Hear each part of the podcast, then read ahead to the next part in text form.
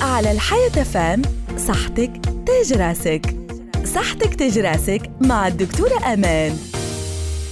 صيام شهر رمضان يعتبر فرصة رائعة لا تعوض للإقلاع على التدخين. هي عادة سيئة تصيب الجسم بالكثير من الأمراض ومنها أمراض الرئة اللي تنجم توصل لا قدر الله إلى سرطان الرئة.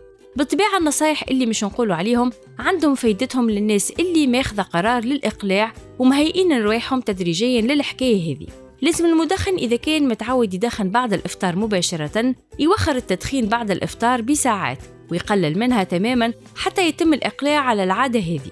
إذا كان كنت متعود باش تجلس مع مدخنين بصفة مستمرة خصوصا بعد وجبة الفطور لازم تبتعد عن الأماكن اللي يتواجد فيها مدخنين وهذا باش تنجم تقلع على التدخين نهائيا.